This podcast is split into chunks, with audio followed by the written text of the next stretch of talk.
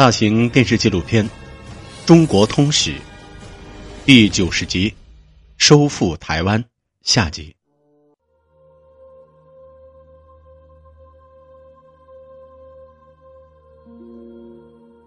郑成功去世之后，郑成功之子郑经执掌了台湾的控制。公元一六六四年，郑经着手开发经营台湾。在资义参军陈永华制定的十年成长、十年教育、十年成聚、三十年与中原相甲乙的方略下，政权建设、经济发展、人才培养等方面取得了长足进步，台湾呈现出迅猛发展的势头。值得一提的是，在台湾文化发展方面。文人如是沈光文，以传统的诗文形式，写下了台湾最早的一批文学作品，成为台湾文化的开拓者。三藩之乱爆发后，郑经认为反清复明的机会来了，于公元一六七四年亲率大军西征，但这次行动的结果是损兵折将，大伤元气。从此，郑氏政权只能进行消极防御，郑经也再无抗清复明的斗志，甚至无心过问政事，终日沉溺于花酒之中。公元一六八一年正月，为酒色所呛的郑经中风死去。郑经死后，郑氏政权内部因争夺统治权。发生动乱，接下来的三年，旱灾、水灾、火灾接踵而至，台湾经济大幅度下滑，民生困顿，台湾的前途再次陷入迷茫。对于政事在沿海和台湾的动向，清廷一直密切注视，并采取应对之策。在以招抚手段诱使郑氏归降的同时，也尽力进行军事打击。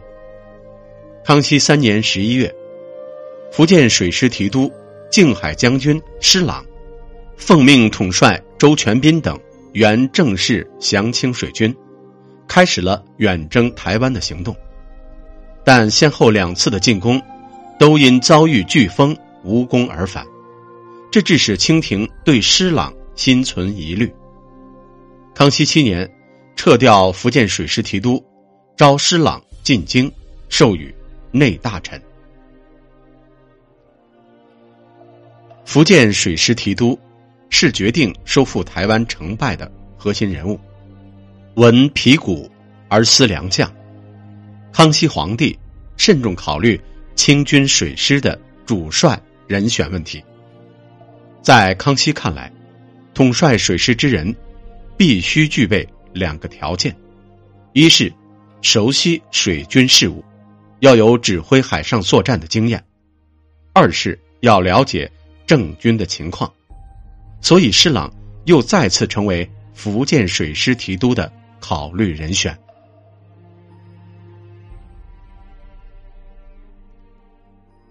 公元一六八一年，康熙帝。命福建总督姚启圣等规划平定台湾澎湖事宜，在李光地、姚启圣的大力推荐下，施琅重新被启用为福建水师提督，抵达厦门就任，积极为攻取台湾做准备。公元一六八二年十月，施琅奉旨率三万水军，在福建莆田平海练兵时。遭遇干旱，军中饮水奇缺。施琅令人挖掘天后宫的一处废井，泉水源源涌出，且甘甜无比，足够将士饮用。施琅认为这是妈祖赏赐甘泉给水师，特立碑于井旁，并亲书诗泉。公元一六八三年六月十四日，一切就绪，施琅遂统帅水师三万余人，战舰三百余艘，在铜山港誓师后，浩浩荡荡的向台湾的门户澎湖进发。而彼此稍早的五月，正将刘国轩亲率精锐部队赴澎湖驻扎，集结兵力达两万余人。在清兵有可能登陆的重要地点加强防守，共建设了十四座炮台，在沿海地带构筑了长达二十多里的防御工事。一方严阵以待，一方志在必得，澎湖海战在所难免。施琅首先夺取了郑军防守薄弱的八兆岛，这样。就获得了船队的锚泊地和向澎湖攻击的基地。施琅在对天后和海潮的正确判断下，率清军水师向郑军发动了全面攻击。激烈对攻之后，清军大获全胜，而郑军则损失了一百九十四艘战船，一万五千余人，另有四千八百余人。倒戈投降，刘国轩仅带领三百多将士，从没有清军堵截的吼门，狼狈逃回台湾，和平解决台湾已是大势所趋。澎湖海战结束后，清军对台湾郑氏集团已经形成大军压境的有利事态。同年闰六月，十八捷报传到北京。康熙皇帝大喜，说：“澎湖乃台湾咽喉之地，克取台湾即在旦夕。”康熙皇帝坚持和平招抚，他叮嘱施琅要以国家大局为重，抛弃郑、施两家结下的旧怨，不要以私害公，迁怒于无辜。施琅随即下令暂停军事进攻，并采取措施推动台湾问题。向和平招抚的方向发展。施琅颁布《小玉澎湖安民事》，表达他对澎湖平民百姓的同情，并采取各种优抚战俘的措施，使得战后的澎湖鸡犬不惊，人民乐业。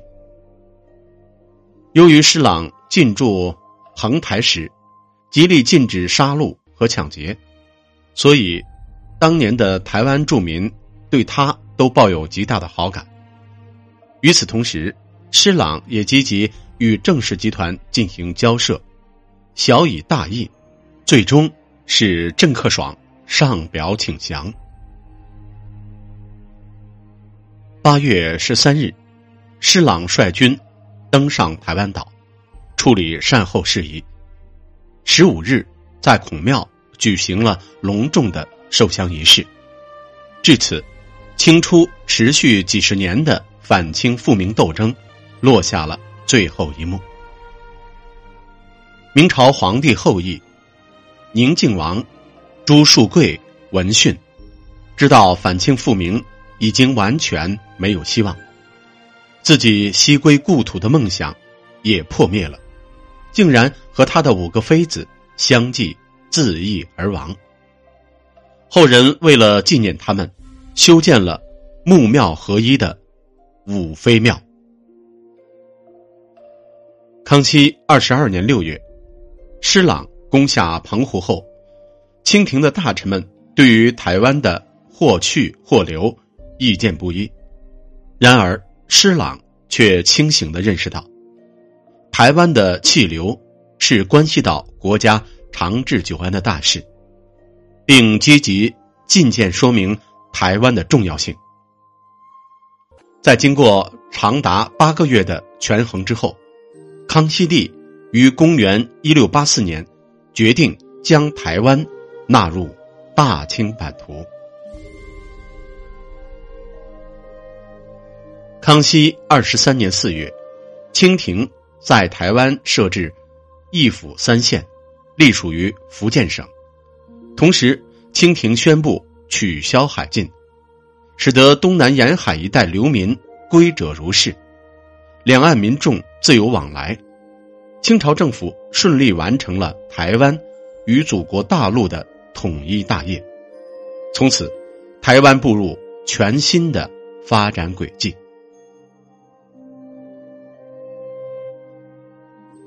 当收复台湾的捷报传到宫中，正值中秋佳节，康熙帝欣然挥毫赋诗：“万里扶桑早挂弓。”水西君旨，道门空。来庭岂为修文德？柔远出飞，独武功。牙帐受降秋色外，雨林奏节月明中。海域久念苍生困，更凿从今久壤同。悬处海域二十二年的宝岛台湾。终于回到了祖国的怀抱。尽管历经许许多多的沧桑变幻，台湾与中国大陆血浓于水的亲密关系，则是始终不变的。实现统一，更是海峡两岸广大人民的共同心声。平台千古，复台千古，正事一人，失事一人。历史不会忘记那些为台湾回归祖国大陆做出重大贡献的先烈们。海天一色，荣辱与谐。台湾曲折的发展历程，向后人提供了一个境界：台湾与祖国大陆血脉相连，休戚与共。